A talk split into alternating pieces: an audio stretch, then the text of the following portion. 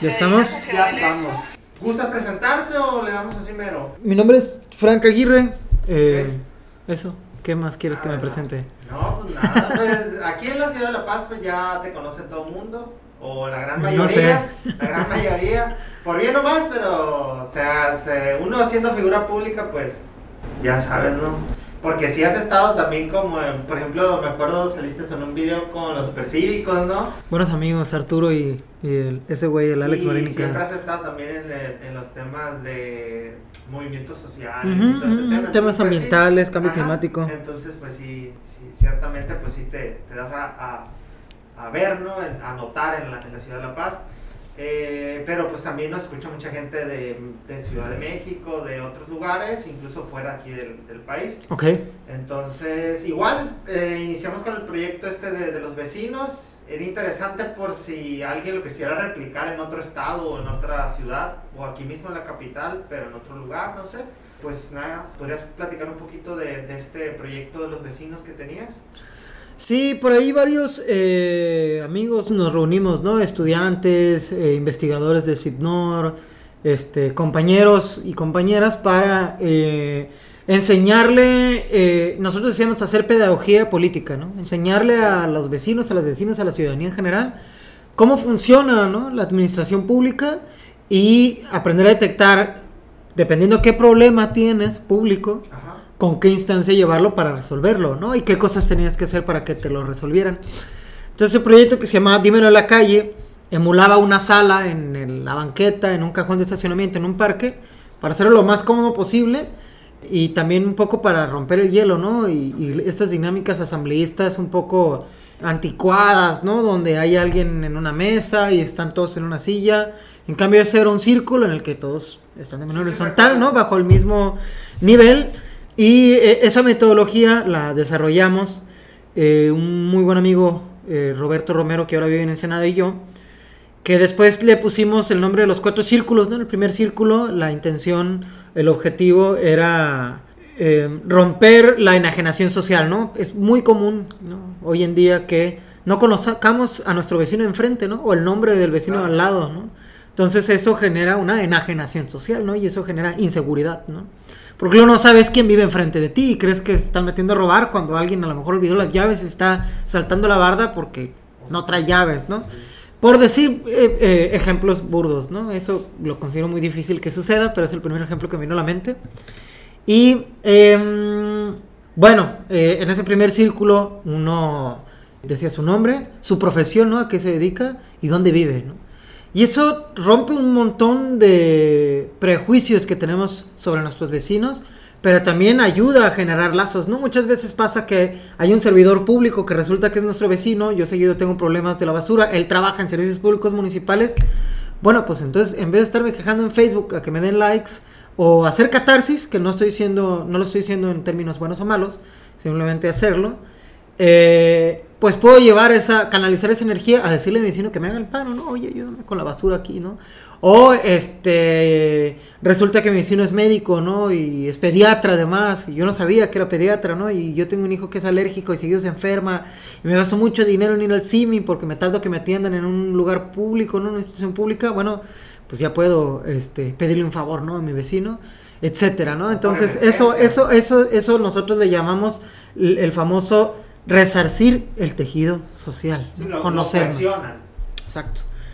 Entonces, el segundo círculo era eh, de manera ordenada, este, para no entrar en mucho detalle, eh, enunciar o exponer cuáles eran los, los tres problemas más comunes de la cuadra, ¿no? Y el, el siguiente círculo era, en base a esos tres problemas, cuál creo yo que pudiera solucionarlo, que pudiera ser la solución, ¿no? Y el último círculo cerraba, igual todos participando, de ese problema y de esa solución que yo planteé, en qué yo me responsabilizo para participar en la solución, ¿no? Y eran cosas como, eh, pues aquí resulta que no hay luz y a dos cuadras yo tengo un conocido que trabaja en CFE, entonces al final en el último círculo salía, bueno, pues yo me comprometo con hablar con mi vecino, llevarle este pliego petitorio de los vecinos y ver si nos hace Y el, paro, ¿no? De arreglarlo. Se compromete a llevarlo. Exacto, ¿no? Entonces, poco a poco vas haciendo, fortaleciendo, desarrollando acciones asambleístas, les decimos, o asamblearias para hacer un comité de vecinos vigilantes, una asociación de vecinos o una, eh, una sociedad de colonos, qué sé yo, puede evolucionar en muchas cosas, ¿no? Pero el chiste es enseñar a la gente que puede participar desde lo más básico, ¿no? Me, me parece que es como este, estos proyectos que llevaba Paulo Freire en Brasil, ¿no? Sí. Muy inspirado, claro, ¿no? Y, y aparte, la, lo que se me hizo muy interesante, y es, desde un principio, no te quise interrumpir, el tema de que muchas veces no sabemos eh, o no tenemos acción política porque no tenemos herramientas de, de pedagogía política, de pedagogía política, enseñar cómo funciona el sistema político mexicano, no cómo funcionan las instituciones qué hacen en ese lugar, eh, porque muchas veces nos limitamos a pues portarnos bien nada más, ¿no? Pero... O a pedírselo a la instancia equivocada, ¿no? Vas al diputado a que te resuelva la basura y el diputado te va a jugar el dedo en la boca, va a venirse a tomar una foto contigo, va a decir que está haciendo algo y no te va a resolver la bronca porque él no está encargado, ¿no? Del servicio público municipal, eso está en, en, el ayuntamiento de, de hecho, mucho de este, de este proyecto y de estos podcasts, pues ya la gente que tiene un poquito más de tiempo se da cuenta que aquí, por ejemplo, les, les enseñamos cómo hacer un partido político, una asociación civil, una iniciativa de ley. Entonces estamos tratando de generarles herramientas para que tengan un mayor impacto en su sociedad a partir de, su conocimiento y que de igual forma pues puedan hacer cambios. Participar, sí, es, es muy muy importante que la gente participe de cualquier cosa, ante cualquier cosa y de cualquier forma. El nombre de este proyecto que se llama Dímelo en la calle está inspirada en, en, una canción de Joaquín Sabina. Este, y aunque suene un poco rudo, ¿no? Eh, también es este muy simbólico, pues, ¿no? Hablarlo en la calle, en, un, en el espacio público por excelencia, ¿no? Que es la banqueta, que es la calle. Es de todos, un exacto, espacio de todos. Que es común, es común, ¿no? Es comunitario. Y, y la intención era eso, como mencionas tú, eh, hacer pedagogía política, enseñar a la gente cómo funciona el sistema político mexicano, cuáles son los tres niveles de gobierno, ¿no? Ejecutivo, legislativo, judicial. Y en el ejecutivo, pues también hay tres niveles, ¿no? Federal, estatal y, y municipal o local. Entonces es muy importante que la gente conozca cómo funciona su país. Si ustedes ya tienen algo con respecto al tema, eh, han hecho algo así como para enseñarles esa parte, porque yo sí he tenido la intención, no me he dado el tiempo de hacer un video acerca de qué hace cada... Porque muchas veces se da lo que dices tú, que se lo piden a una instancia equivocada o, una, o al poder equivocado. Luego le andan pidiendo al legislador, no sé, o Lo que no le compete, pues. Sí, fíjate que este proyecto después yo lo, me lo llevé a la organización no gubernamental que estuve trabajando varios años, en Cicletos, y eh, por, ahí, por ahí implementando esa misma metodología, logramos, eh, en colaboración con la comunidad de Ciudad del Cielo, recuperar un parque que tenían casi 16 años abandonado, ¿no? Y ahorita es un parque, Ciudad del Cielo es precioso, vivo, lleno de gente, de adultos de la tercera edad, de niños, este cuidado, ¿no? Este, con mobiliario urbano de calidad. No está terminado, pero eran dos etapas, se logró la primera etapa y eso fue gracias a que la gente participó y que le enseñamos cómo. ¿Surgió de ese proyecto de Dímelo en la calle? Surgió de implementar esta metodología, ¿no? Ah, y cuando implementamos esta metodología en bicicletas nos dimos cuenta que pues no nada más podemos trabajar en temas de seguridad vial para los ciclistas, ¿no? O de recuperación de espacios públicos para los peatones. También podemos enseñarle a la gente cómo ser activista. Entonces desarrollamos un programa. Todos deberíamos ser activistas. Sí. Desarrollamos un programa, eh, hay un programa que se llama, eh, era algo de calidad del aire o cambio climático, otro programa que era para la seguridad vial, que tiene que ver con esto de eh, gestionar eh, ciclovías, de hacer cambios al reglamento, de eh, monitorear los hechos de tránsito, hacer intervenciones urbanas en los cruces peligrosos. Desarrollamos este proyecto que se llamó, este, este proyecto que ahora es un programa en BC Cicletos que se llama Defensa del Territorio Urbano. y emulamos la misma metodología bajo distintas dinámicas en el barrio El Manglito, hoy tienen un parque precioso, ¿no? Que también tenían más de 10 años queriendo un parque para la comunidad este, eh, implementando o utilizando estrategias de eh, hacer eh, solicitudes de transparencia acceso a la información, procesos asamblearios, dinámicas de difundir cuadra por cuadra, y bueno, hasta ese parque muy bonito que ha logrado los bicicletos.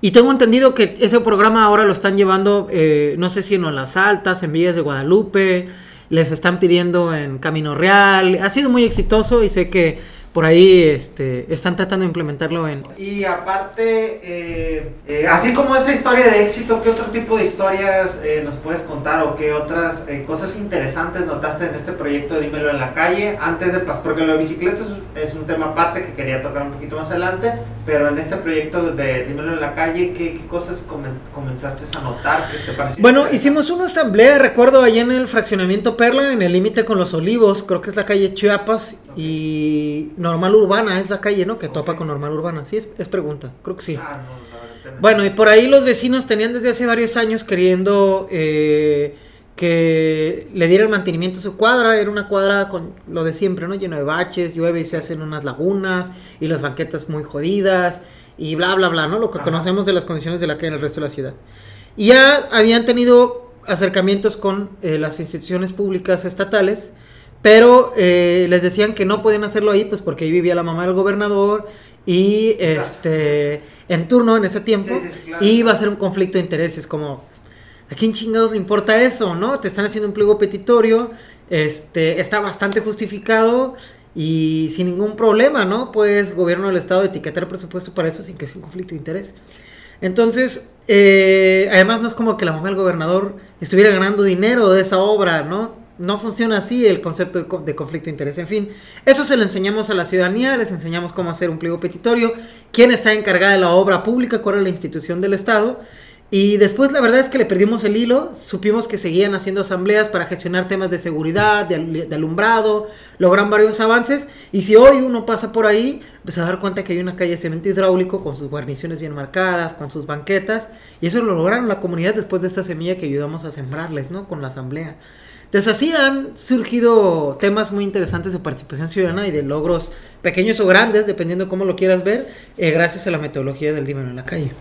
Sí, suena, no sé, hasta dan ganas, ¿no? De iniciar su propio proyecto acá con sus vecinos, de, pues todos conocemos algo que nos gustaría que cambiara en nuestra calle, ¿no? Ya sé que se cayó el Cuatro Altos con un huracán hace como 20 años, claro. que está mal pintado, no sé qué situación pero pues muchas veces no, no sabemos, eso va un, poquito más adelante. Y, y, es eso, si alguien se quiere acercar a, a bicicletos, ¿dónde estaría o, o, dónde pudiese acercarse para que les apoyaran de cierta forma en, en, poder llevar este tipo de temas de que les enseñen a hacer el tema del pliego petitorio, a más o menos montar una asamblea o Pues ellos tienen su oficina en el Manglito, están en Callejón Topete, esquina Sonora. Eh, una cuadra abajo de Abasolo. Tienen sus redes sociales, Twitter, Instagram, Facebook, ¿no? Como Becicletos. A veces se batalla, por ejemplo, yo batallé un poco para encontrar algunas asociaciones en, contestar. Sí. Eh, no voy a decir nombres, pero pues sí, a veces se le batalla, ¿no? sí, claro. sí, yo sé que están de lunes a viernes, de, bueno, cuando yo trabajaba ahí era de 9 de la mañana a 3 de la tarde. Y yo solía estar muy atento a las redes sociales, espero que siga así todavía. Este, y, creo que tiene un teléfono, puedes googlearlo, te sale el teléfono. Y en horario laboral te van a contestar, siempre hay alguien ahí en la oficina. Ok, muy bien, adelante con el siguiente tema, que era, pues a lo mejor un tema que ahorita está en auge en, todo México y en algunas partes del mundo, que es el tema del agua. Tú estudiaste, eh, nos podrías decir, pues, en referente a qué es el tema del agua, como para. Pues yo no soy experto, yo soy médico de profesión, no, no hice mi no hables de mis títulos nobiliarios, ¿no? Luego no me gusta mucho hacer eso. eso yo soy médico, tengo un posgrado en desarrollo sustentable que estudié aquí en la en la Universidad Autónoma de Baja, California Sur. Porque muchos dicen, ¿y este qué está opinando de qué? No, pero si, ya, no, hay una justificación detrás. No, y, y, es, este, es, es, un posgrado de los pocos que, que beca el Consejo Nacional de Ciencia y Tecnología en Ciencias Sociales es, mucho, es, es de los pocos posgrados que, que, que está con así eh, acompañando en el resto del país. Y eh, pues en mi investigación, mi director de tesis eh, es parte del comité del Premio Nobel de Biología, entonces no fui acompañado por cualquier mortal. Casi nadie, ¿no? Casi nadie. Este, así es, un saludo a la doctora Ivonova Boncheva, este, que fue una gran mentora. Bueno, pues yo el tema del agua, como cualquier mortal, sé que hay un problema de captación es que hay un problema de distribución, no sé qué te gustaría ahondar. Eh, pues más que nada el tema de captación, que era el que yo había escuchado de tu parte. Eh, no sé si te sientas más cómodo con algún otro tema, aparte de ese. Sí, pues, empezar con eso estaría bien. Pues por ahí eh, hay muchas organizaciones de la sociedad civil que han estado trabajando en el tema del agua y gracias al trabajo de esas organizaciones de la sociedad civil y de movimientos sociales también eh, de resistencia contra la minería de cielo abierto, pues ahí hay mucho trabajo o más bien mano de obra calificada que es que tiene muy claro, ¿no? Cuáles son las acciones contundentes que pueden ayudar a mejorar eh, el tema de el estrés hídrico y uno de muchos es, eh, era de algo que yo platicaba, em, de lo cual comparto, no soy experto, pero sé que el tema de la captación de, agua de lluvia es muy importante en los arroyos, ¿no? En la reserva de la biosfera, en la sierra de la laguna, porque, eh, como todos sabemos, cuando llueve, baja el agua por el arroyo, el tipo de arena, ¿no? El tipo de piedra que tenemos aquí no es muy poroso, entonces se carga mucho los arroyos y van y terminan al mar. Ahora, no estoy diciendo en términos relativos de bueno o malo que llegue el agua de el agua dulce por los arroyos al mar, ¿no? Es un proceso biológico que es incluso importante, ¿no? Para la Ensenada y la Bahía de la Paz, pero que también eh, se sabe que el colocar presas, ¿no? De mampostería o cualquier otro material y ir reteniendo cada ciertos kilómetros el agua ayuda a lo largo de los meses y de los años a que se infiltre mejor el agua eh, en el manto, en, en, en, en, los mantos acuíferos, en el manto freático y, y, ayude a recargar y reducir el estrés hídrico, ¿no? Entonces esa era una de las apuestas por ahí que, que traíamos en boga hace varios años. Ya tiene muchos años ese, ese tema, ¿no? No se ha hecho algo al respecto. De hecho, a mí me tocó leer unos libros acerca de, incluso que venían con el, el mapa de, de, todo este tema de, de, la Sierra de la Laguna, el tema de los escurrimientos de agua. Y sí era, creo que arriba del 67% que se iba directamente al mar, por, los escurrimientos. Claro, claro. Sí, yo la verdad no le he seguido la pista. Este, creo que es una pregunta, es un tema muy interesante para un programa. Eh, pero sé que es un tema federal, ¿no? El tema de los arroyos, el tema de la captación de agua de lluvia a ese nivel le corresponde a, la federación y que por ahí el gobernador actual trae un plan del agua, ¿no? Hay un hay un eh, plan un plan de desarrollo estatal, habría que echarse un clavado al plan de desarrollo estatal y por ahí hay un plan eh, para coordinar entre la federación y el municipio cómo mejorar la captación de, agua, ¿no? En temporada de lluvia. No, y, y hay pues ejemplos de que con menos han logrado mucho más. Eh, me parece que uno es Cherán, ¿no? Cherán que tiene su, su captadora de agua y. Claro. Pues digamos que está... Una comunidad autónoma muy interesante. digamos no está ni en mejor ni peores condiciones, pero creo que... Definitivamente está en mejores condiciones. Una, una, ciudad yo creo que tuviese... Por las condiciones geográficas. tuviese como un poquito más de oportunidades para llevar a cabo esos proyectos, pero pues Cherán lo, lo hizo con lo que tiene y vean es, es un gran ejemplo. Sí, claro. Eh, ¿Algún otro tema del agua que quieras ahondar? Con... Eso era lo que platicábamos, ¿no? Hace rato fuera del aire de, del 2018, que era una propuesta que queríamos por ahí eh, coadyuvar, ¿no? Sí, no, la verdad fue a mí de las eh, ideas o de los de las pocas propuestas que me llamó mucho la atención, como de, dije, ay, pues oye, esta, esta, esta idea es muy buena y luego me sorprendió no verla retomada y hasta ahorita que ya están como tronando las cosas, como de que ya les empezó a tronar las bombitas en, pues digamos, Nuevo León y todo esto, entonces la gente ya empezó a notar el tema y sí. si, era necesario. Pero pues a lo mejor en su momento no era tan notorio, ¿no? Como muchas cosas. Pues son, son, críticas que se hacía a la administración pasada, este, sobre todo en el sexenio del, del, del gobierno del estado, porque este tipo de obras públicas luego eh, que son bastante inteligentes como mencionas y que son urgentes, ¿no? Ya no digamos necesarias, son urgentes. Eh, el tipo de administraciones como la saliente, ¿no? del sexenio pasado,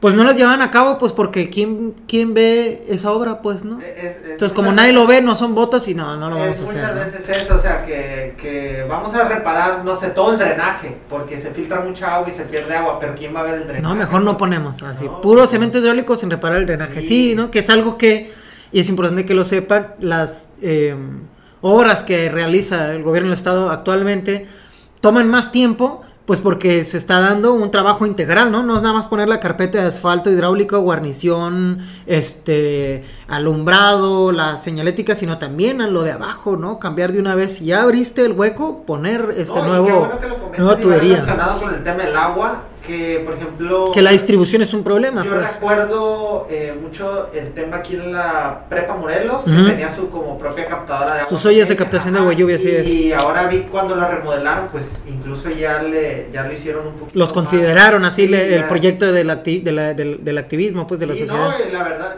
¿tú tuviste algo que ver en todos estos proyectos No. o no? La verdad es que yo he estado notando muchos cambios para mejor en muchas cuestiones de, de- del tránsito. También, por ejemplo, en la misma zona, eh, ya ves que pusieron como donde, donde está el parque que está frente a la secundaria Morelos, el que dividieran la calle porque mucha gente se cruzaba derecho por la Sí, la conozco, ¿no? conozco un poco de eso. Sí, entonces, sí, sí se estaban notando muchos cambios. Se ve un proyecto que más allá de, de ser bueno o malo, es un proyecto que era necesario a largo plazo y muchas veces como ciudadanos exigimos las cosas rápido, exigimos las cosas bien para aplaudir, pero muchas veces no notamos cuando no se están haciendo bien las cosas. También como comenta, pues uno no ve la tubería, no ve muchas veces... eh, No, y la obra pública, eh, también andando en ese tema, la obra pública se hacía exclusivamente donde les era más redituable, entre comillas, no sé a qué se,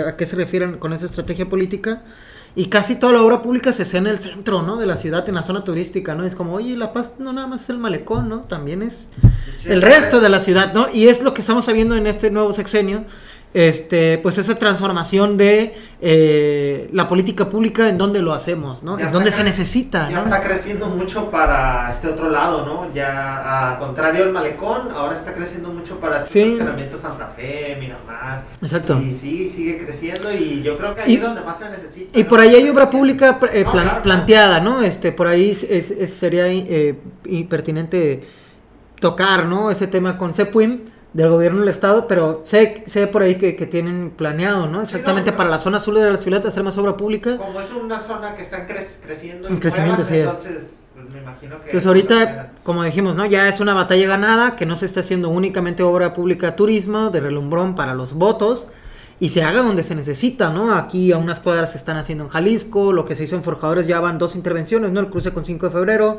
ahora el tramo desde Puebla, creo, hasta Jalisco más o menos. Ah, Este, el gente- puente del 8 de octubre No, que está haciendo Es decir, la gente a veces nunca la tienes contenta, ¿no? Porque, que porque no se hace, que porque sí se hace, o porque se tarda mucho. Es, es complicado, ¿no? Estar en, en esa, en esa cuestión. Lo, lo otro, ese ya es un, un comentario personal. Sí. Eh, vendría siendo el tema de que, por ejemplo, estoy viendo que están construyendo demasiado. O sea, la, cualquier espacio lo ocupan y cazan. O fraccionamientos que están surgiendo. Por ejemplo, había hablado hace poco con un compañero acerca del fraccionamiento que están haciendo atrás de Bodega Herrera, que está por Santa Fe, por donde está Paraíso del Sol.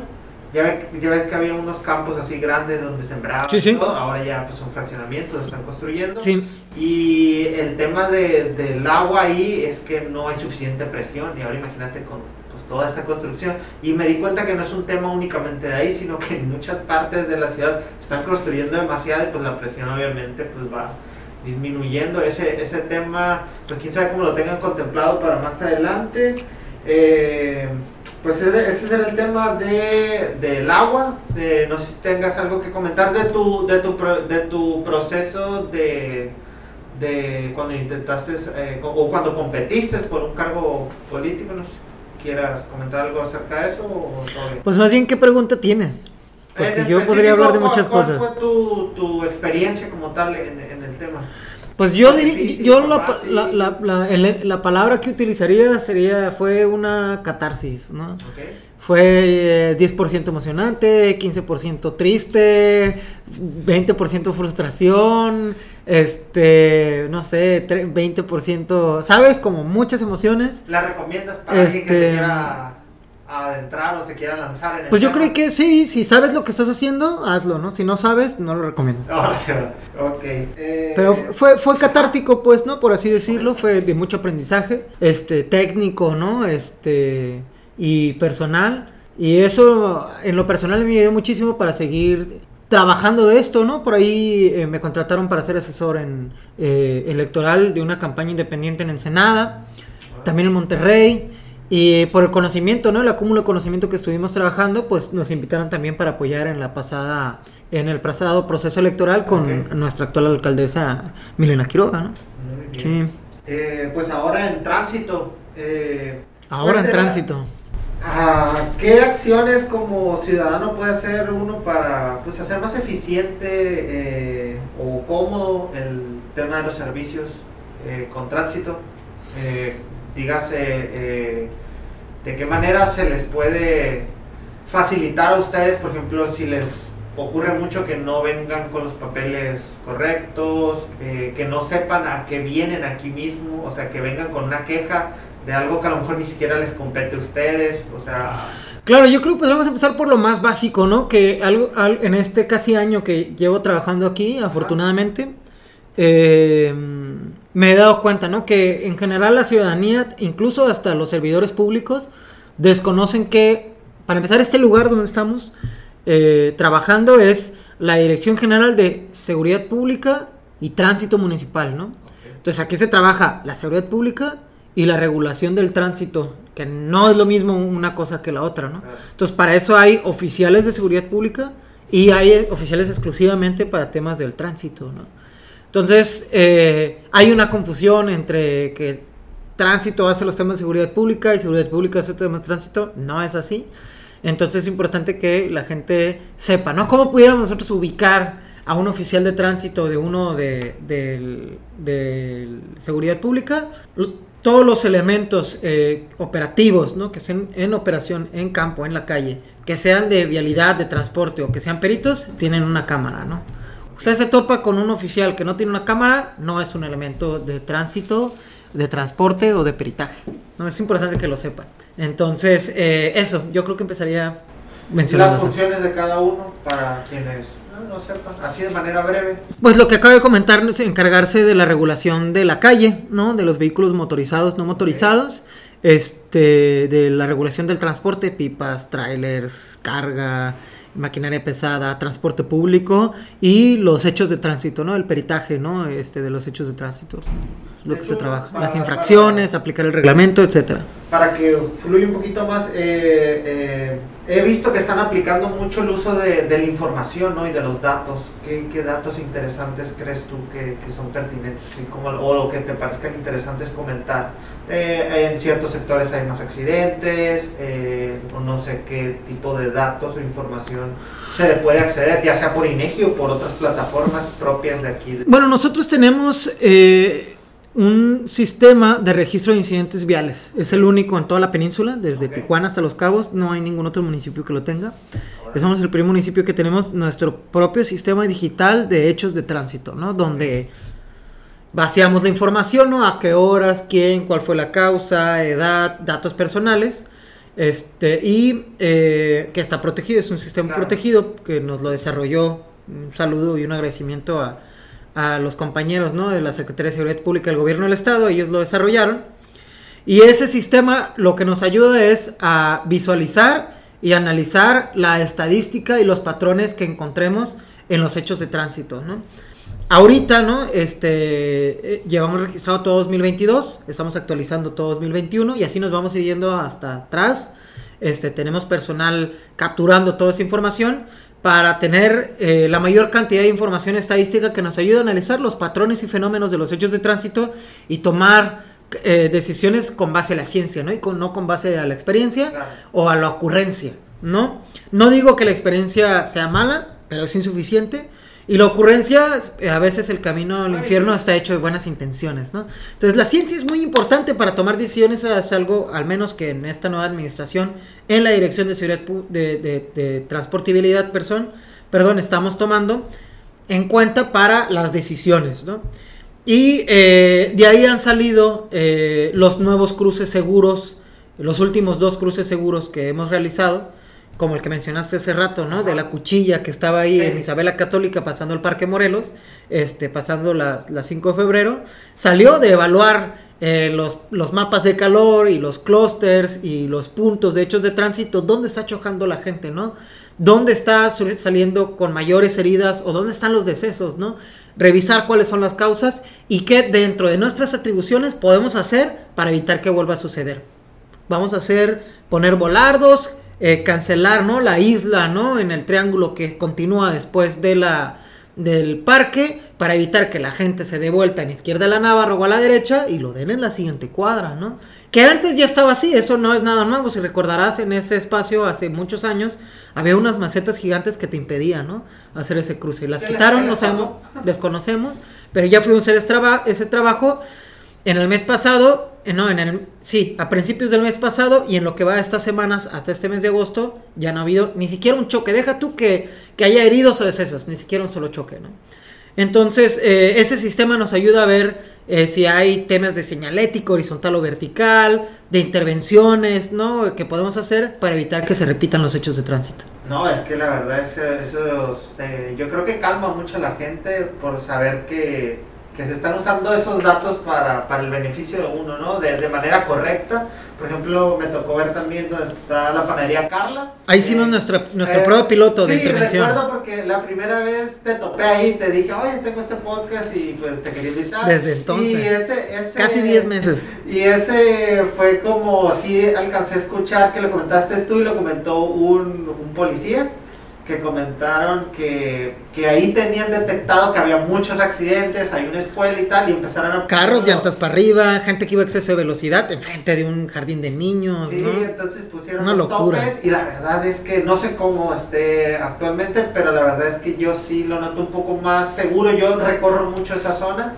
y sí me toca ver así como... Ha habido hechos de tránsito, eh, ahí tres, para ser concisos, de noviembre a la fecha pero nosotros lo que nos interesa, esas intervenciones se hacen y es importante aclararlo, no para que la gente deje de chocar. Y a lo mejor dice, chingado, pues entonces ¿de qué sirve, no? Bueno, es que es importante entender que los humanos cometemos errores y que pues la gente siempre va a chocar porque es una persona la que va atrás de un volante, ¿no? Y va a cometer un sinfín de errores que pueden culminar en un hecho de tránsito. Ahora, lo que sí podemos hacer es evitar que ese hecho de tránsito sea grave o incluso que haya muertes, ¿no? Que haya decesos. Eso sí, lo podemos hacer. Te reducen, de hecho, ya la velocidad, ya no te vas en banda con todo. Entonces, esa intervención que hicimos ahí ha funcionado, este, porque porque ya no ha habido heridos graves ni decesos, ¿no? Ni hechos de tránsito aparatosos. Ahí había carros llantas para arriba, un desmadre total, la verdad. Y esos son los indicadores que nosotros utilizamos como estándar de éxito, ¿no?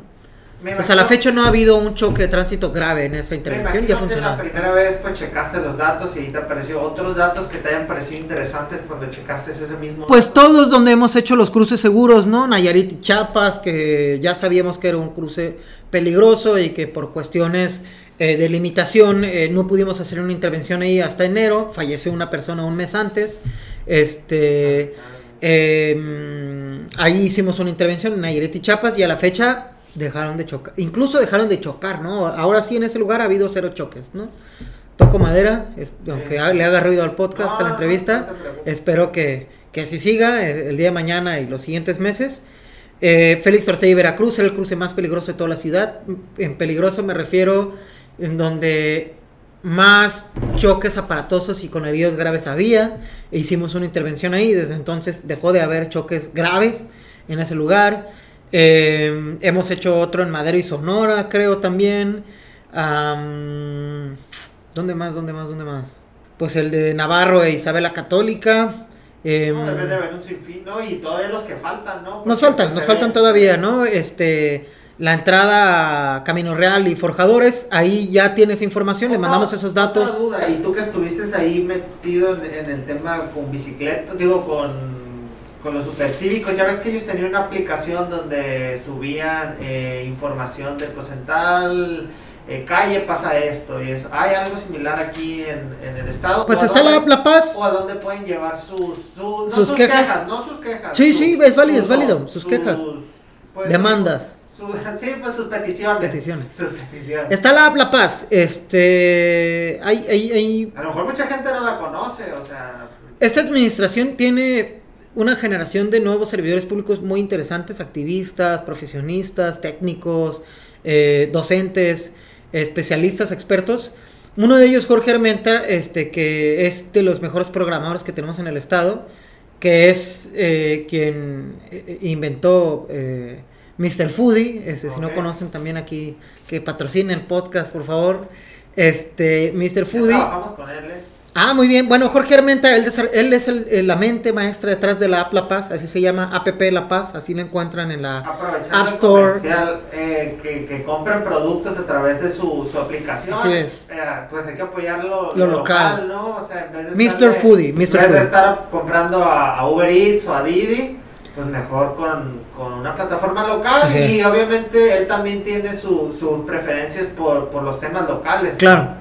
Eh, adelante. Sí, bueno, Jorge Armenta, eh, que es la mente maestra detrás de la App La Paz, eh, desarrolló esta iniciativa por indicaciones de la presidenta municipal, la ingeniera Milena Quiroga.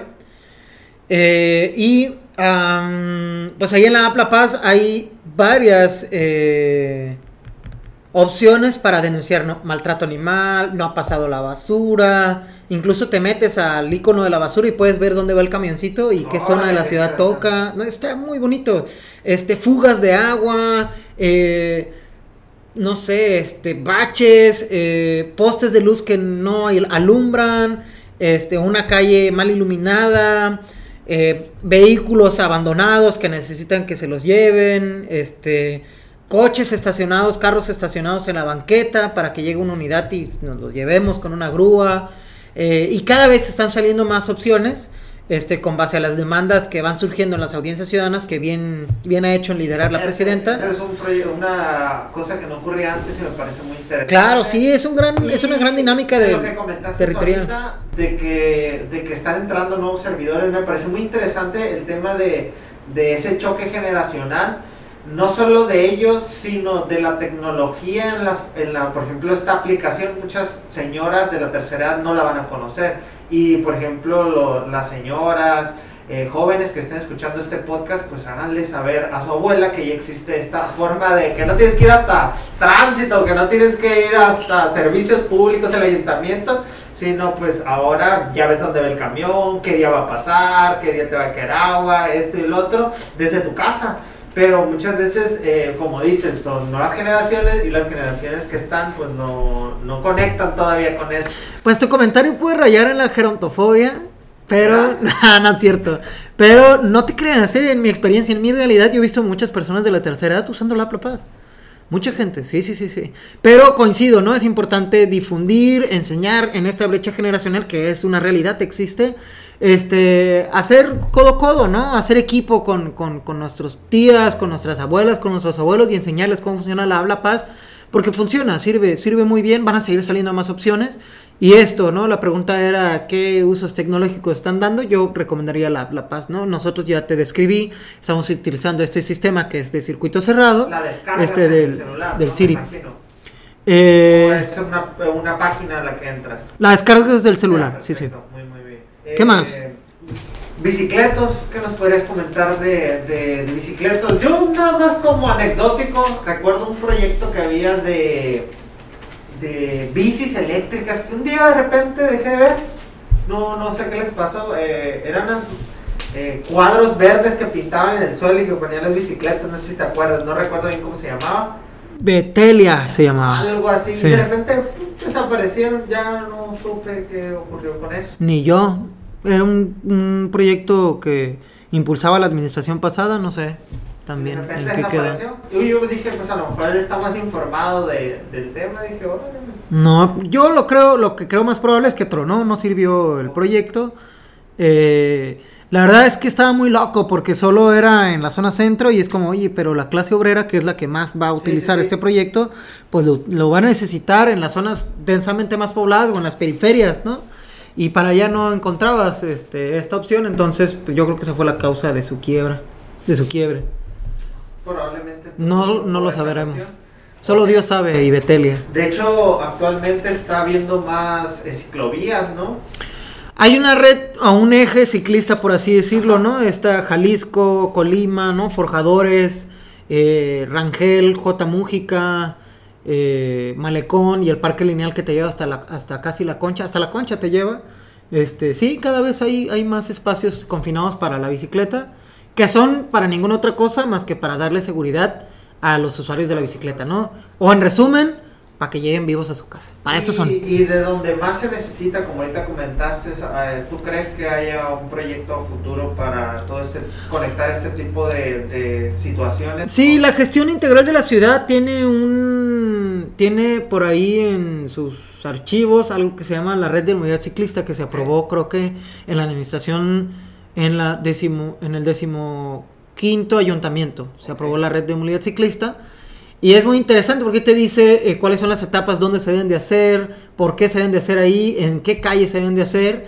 Este, creo que se contempla más de 90 kilómetros o 60 kilómetros de ciclovías eh, en, en, la ciudad y conecta pues, de norte a sur, de este a oeste, este, donde más se necesita, ¿no? este, en, para allá, para Lienzo Charro, Márquez de León, ¿no? Todas estas colonias, ¿no? De Loma Linda, es la que pasa eh, por Guerrero. La, ¿no? Que sube hasta... No, la 5 de mayo. Estoy hablando de las colonias que están a finales de 5 de mayo. Charro te refieres al que está para acá por... por donde termina 5 de mayo. Por ahí, más o menos. Ah, no sabía que había otro había una conexión ahí con el Esterito, luego estaban estas que se contemplaban que pasa por la Pueblo Nuevo y la Domingo Carballo Félix, que son estas colonias que siguen después de tránsito. Eh, en Margarita Mace Juárez, en La J. Mújica, en Pino Payas, etcétera. Hay, hay un proyecto interesante. Sí, no, y me surgen otras preguntas, pero a lo mejor ya más adelante o fuera de, cámaras te, las puedo preguntar. eh, pues algo con lo que quieras eh, o que quieras sumarle a, todas estas cuestiones antes de, pues, de terminar. No sé, tú dime, eres el entrevistador. Sí, no, pero no te viene nada a la mente que quieras compartirles o algo. De entrada, eh, compartes mucho en tus redes sociales, a lo mejor, pues, dónde te pueden ubicar. Sí, em, pues yo tengo ahí en Facebook, en Twitter, en Instagram como Frank Aguirre o soy arroba soy Frank BCS, algo así. Este, ahí estamos compartiendo seguido el trabajo que se hace en tránsito. Las redes oficiales es eh, arroba policía La Paz este, o arroba policía-la paz, tanto en Twitter como en Instagram. En Facebook lo encuentran como Dirección de Seguridad Pública y Tránsito Municipal. Esas son las redes oficiales para todo el tema que tiene que ver con el tránsito, ¿no? Y en las redes personales ahí estamos compartiendo el trabajo que hacen las distintas dependencias, que hacen el departamento técnico con el balizado de las calles, la señalización vertical horizontal, las intervenciones urbanas para los cruces seguros, el trabajo que hace peritaje, eh, la chamba que hacen la regulación del transporte con la comandancia de transporte, el tema de la vialidad que hacen nuestros elementos de tránsito, este ¿Qué más, qué más, qué más por ahí? El tema del transporte, ¿no? Por ahí estamos con el tema de los mapas, ¿no? La regulación, la regularización del transporte público. es un, temazo, pero la verdad a lo mejor no, no quiero también así como... El que mucho abarca poco aprieta. Sí. Presta para un solo programa. o varios. Era como, no sé, que te llegas a sentir incómodo, ¿no? Porque también venía así como, ah, a lo mejor vaya a sentir que... No, para nada. Mucho con, no, no, no, no. cosas referentes a, a este tema. Por ejemplo, en pues ya, ya que diste eh, un poquito de entrada con ese tema, te iba a preguntar, ¿y tú tienes alguna visión a lo mejor tuya personal de, de cómo verías la movilidad en la ciudad de La Paz en base a su, eh, a su geografía, en base a su densidad poblacional, etcétera, eh, ¿tú qué, cómo la considerarías o cómo la, cómo la ves yo veo, tú a futuro? Tú? Yo, el horizonte que yo veo es eh, en estos multiversos, porque nada está escrito, eh, que el futuro es el transporte público. O sea, sí es verdad que al menos personalmente hemos impulsado mucho la agenda de eh, la seguridad para los usuarios de la bicicleta, pero el futuro para la movilidad en La Paz y el resto del mundo es el transporte público, ¿no? ¿Qué, tipo de transporte público ves más adecuado a futuro aquí en la ciudad? Pues uno que, que sea eficiente, que sea, que esté... ¿Ves los transportes públicos todavía en un futuro? O sea, ni siquiera voy a poner una fecha, pero ¿tú sigues viendo los peceros funcionando en un futuro? Yo no creo que los peceros, o sea, las unidades, si te refieres a las unidades, sean, un, sean el problema de fondo, ¿no? Del transporte público. Y lo digo porque yo antes era muy crítico, ¿no? Con las condiciones del transporte público, refiriéndonos a que son unidades viejas, ¿no? O sea, hay un gran problema y no, y no quiero sonar reduccionista con que las unidades antiguas generan más contaminación, etcétera, y que eso con una afinación y con tener el carro al 100 lo resuelves, ¿no? Menciono esto de que creo, ¿no? En mi particular punto de vista, que la antigüedad de las unidades no es el problema de fondo, porque cuando uno va a San Francisco, ¿no? o Los Ángeles o cualquier parte de Estados Unidos, uno puede subirse a los tranvías o, a, los transportes públicos y va a ver que son unidades, en algunos casos, de los 60, de los 70 y hasta como en un tipo... Eh, como, en una, como en una intención más bien de hacerlo como turístico, ¿no? Pero te subes y por adentro está completamente moderno, ¿no? Pero la unidad sigue siendo antigua, ¿no? Entonces... Bueno, porque cuando uno va y se sube allá como usuario del transporte público no se queja que se está subiendo unidades de los 60. Lo digo desde mi realidad, ¿no? Digo, bueno, es un prejuicio que tenemos, ¿no? Este, y agarramos este, toda nuestra frustración que genera que el transporte público eh, eh, no ha llegado a ese nivel óptimo de eficiencia y metemos ese tema en la caja, ¿no? De todo está mal, incluyendo que las unidades son viejas. Yo no creo que las unidades que sean viejas sea el problema, ni siquiera de fondo. Y poner este ejemplo eh, de Estados Unidos de cómo siguen usando unidades viejas y sigue siendo eficiente, ¿no? Ahora, ¿no? Este, sin ser reduccionista, como dije hace rato, ¿no? el interior es distinto, las unidades las tienen bien regularizadas en sus emisiones, etcétera.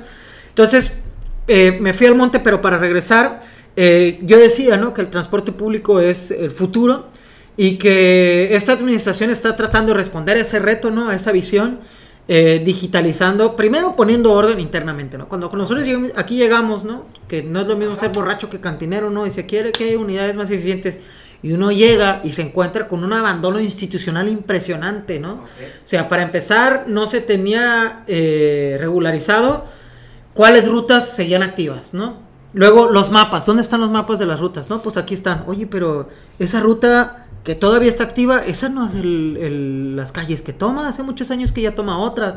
Entonces había que sentarse de manera artesanal, ¿no? A revisar y supervisar luego, subiéndose la unidad, ruta por ruta, unidad por unidad, ¿no? Calle por calle a dónde iba para actualizarlo, ¿no? Eso toma tiempo, ¿no? Muchas veces este, esto que comentan, la gente no se sabe, claro. No lo sabe, pero la verdad es toda una chamba muy interesante. Y luego había que digitalizarlo, ¿no?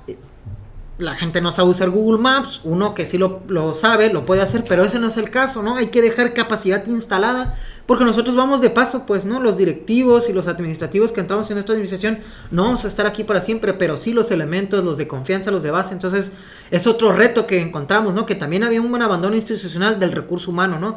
Que no se le prestaba atención, que no se le daba dignidad ni justicia laboral, ni se le capacitaba, entonces toma su tiempo dejar esta capacidad instalada. Entonces, eh, bueno, se digitalizaron las rutas, ¿no? Eh, después nos dimos cuenta que eh, no había una oficialización de los paraderos, ¿no? Y fuimos a buscar en los anales de los archivos cuáles son los paraderos que el municipio considera oficiales. Y encontramos una lista de pequeña de 49 paraderos, ¿no? ¿Cómo si son un chingo de paraderos? ¿Cómo van a ser 49 nada más? Incluso en mi existir me ha tocado la desaparición de al menos tres. Por ejemplo, en la Morelos desaparecieron dos, no sé si te acuerdas que... Para no desviarnos del tema, eh, el tema de los paraderos, ¿no? Que también toma su tiempo, ahorita lo, ahorita lo voy a explicar y detallar. Eh, pues bueno, se nos hacía ridículo que hubiera registrado nada más 49 paraderos oficiales cuando son cientos o miles, ¿no? Entonces nos dimos a la tarea de eh, georreferenciar uno por uno dónde la gente toma la parada. Porque es muy arbitrario que yo diga, ah, un paradero es aquí con base en qué chingados tú dices que ahí va a ser un paradero, ¿no? Hay que analizar dónde se baja la gente, dónde lo espera, dónde hay un paradero, o dónde hay un paradero que no se usa, o dónde hay una parada que todo el mundo usa, pero no tiene ninguna señalización. Y que habría que oficializarla, por ponerles un ejemplo, y siempre que hablo de este tema lo pongo, es en 5 de febrero y Aquiles Cerdán, ahí en la mueblería Ramos pasando el santuario, siempre vas a encontrar a alguien esperando el pecero. Y no hay ningún letrero, ¿no? Entonces, esa a hoy en día ya está registrada como un, como un paradero oficial. No lo hemos ido a señalizar, este trabajo apenas lo estamos culminando, pero a eso me refiero. Entonces, nos dimos a la tarea de referenciar todas las paradas de todas las unidades, ¿no? Entonces, encontramos, perdón, que te interrumpa, encontramos que había más de mil paraderos en la ciudad, ¿no? ¿no? Entonces, Eso hace ineficiente el transporte público, entre muchas otras cosas más, ¿no? Que la gente se para en cada esquina, que se quiera parar enfrente de su casa, es un problema para los usuarios. El paradero más clásico es el bajan, ¿no? Y bajan en la esquina de aquí, bajan en la esquina de allá. Pero lo hacen porque no está señalizado, pues porque la autoridad no ha hecho de su parte, ¿no?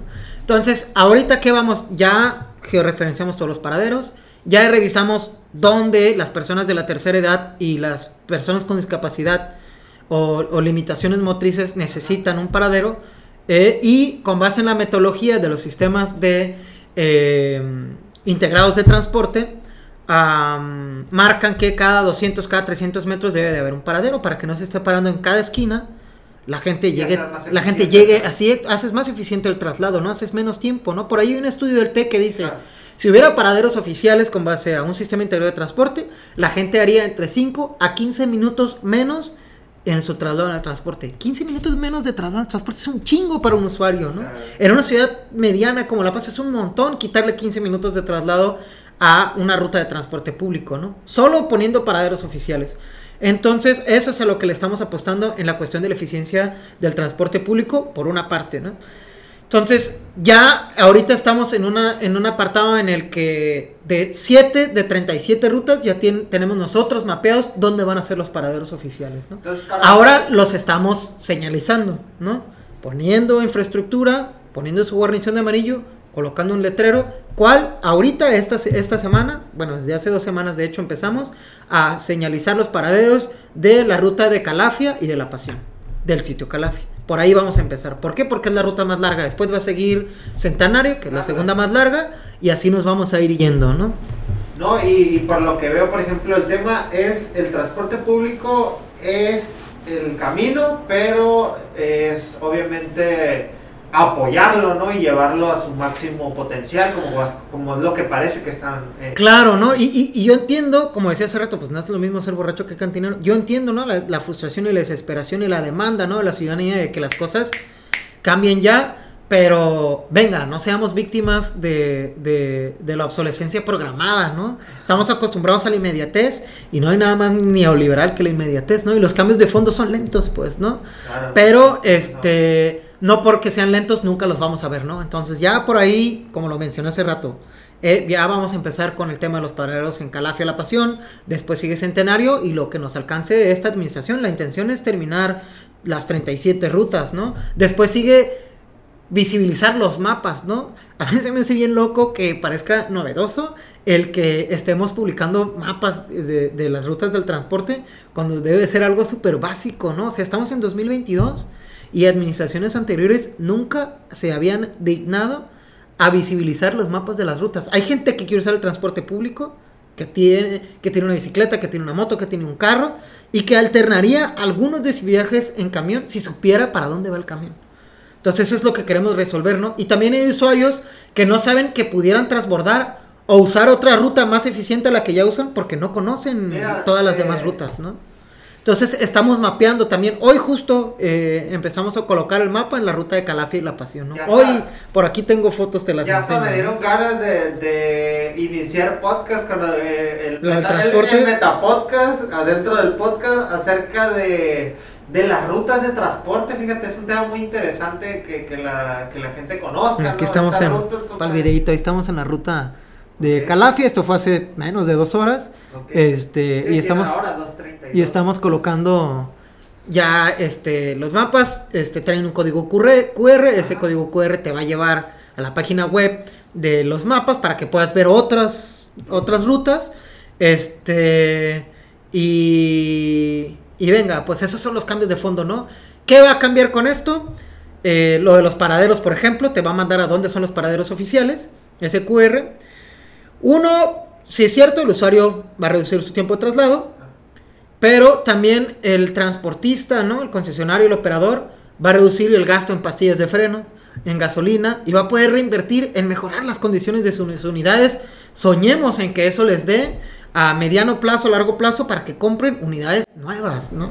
Entonces esos son los pequeños cambios de fondo que toma mucho trabajo hacerlo, porque dejaron un abandono institucional bien cabrón pero que eh, al final vamos a ver esa, yo estoy seguro que vamos a ver esa semilla germinada, ¿no?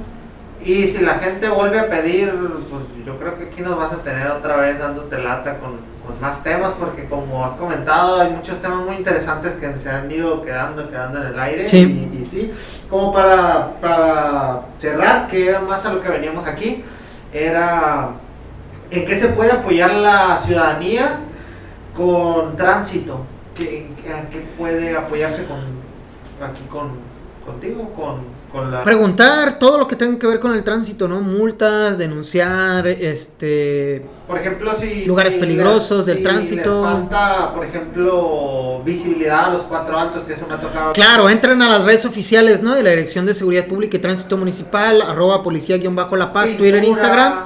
Y mencionar, oye, aquí no se ve, oye, aquí falta un letrero, oye, está este árbol tapando acá. Es Y eso nos ayuda a tomar, tenemos un protocolo. Sí, las banquetas es muy común, ¿no? Por Sí. los árboles que se van eh, subiendo, bajando las banquetas, se destrozan, etcétera. Eh, todo eso también. Gestión interior de la ciudad, no se le toca gestión interior de la ciudad. ¿Dónde así es. queda ese, ese En ayuntamiento. Ayuntamiento. En sus redes sociales Ahí, también responden, pueden mandar un mensajito. Eh, Usan las redes sociales, sirven. ah. O- En esta administración sí ponemos atención Ah, y, mire, pues y entonces ahí. tratamos de ser lo más diligentes posibles en nuestra respuesta. Perfecto. Eh, pues algo para cerrar, ya. E invitarlos a participar, a, seguirnos en las redes eh, oficiales, ¿no? Este, a bajar la app La Paz y a tenernos paciencia, ¿no? Estamos haciendo cambios de fondo. Los cambios de fondo son eh, toda esta transformación institucional que queremos hacer, pues queremos que quede bien formalizada, ¿no? Que no sea una voluntad política el que se hagan bien las cosas. Y para eso, pues toma su tiempo, ¿no? Hay que hacer manuales de operación que no había, hay que actualizar el reglamento interior que no se actualiza desde hace 20 años más o menos. Y eso toma tiempo para que a la hora que nosotros nos vayamos, la administración que sigue no venga con la ocurrencia de, ay, yo no voy a hacer eso porque era la administración pasada. Oye, pero no lo hacíamos de buena onda, ¿no? Tenía un fundamento científico. si ya vieron este, este video y dígase que lo están viendo en, no sé, 5 o 6 años, exijan, o sea, y yo sabía Sí, que estaba todo esto, ¿por es- qué lo es- quitaste? Estos cambios van a estar obligados, ¿no? Va a estar en su reglamento interno y van a estar obligados a hacerlos de aquí adelante las administraciones que sigan, ¿no? Entonces, eh, pues eso toma su tiempo y, y, y ténganos paciencia, pues va, va a germinar la semilla. Este, solamente había un, un abandono encabronado y no podíamos, eh, ¿cómo decirlo? Dejar las cosas así, ¿no? A que a ver qué otra administración lo haga, ¿no? Era importante para tener realmente cambios de fondo Tener buenas bases. meterle, meterle al tema institucional, burocrático, este, y, y ahí va, ahí va, ahí va, poco a poquito. Perfecto. Pues muchísimas gracias No, gracias por el espacio, por el tiempo, por todo, ¿no? Eh, ya, ya dijiste tus redes sociales, donde te pueden encontrar. Eh, me comentas que también tienes este proyecto con, con unos compañeros, ¿no? La Fragata. Eh, Por ahí vamos a sacar un proyectito muy interesante que se llama El Horizonte. Entonces por ahí nos vamos a estar escuchando. Perfecto, pues muchísimas gracias y, Gracias a ti. cualquier duda que tenga la gente, pues ya sabe las aplicaciones, ya sabe las páginas, ya sabe más o menos qué hay aquí, qué se hace aquí, qué se hace allá. Y pues nada, muchísimas gracias. ¿eh? No, a ti.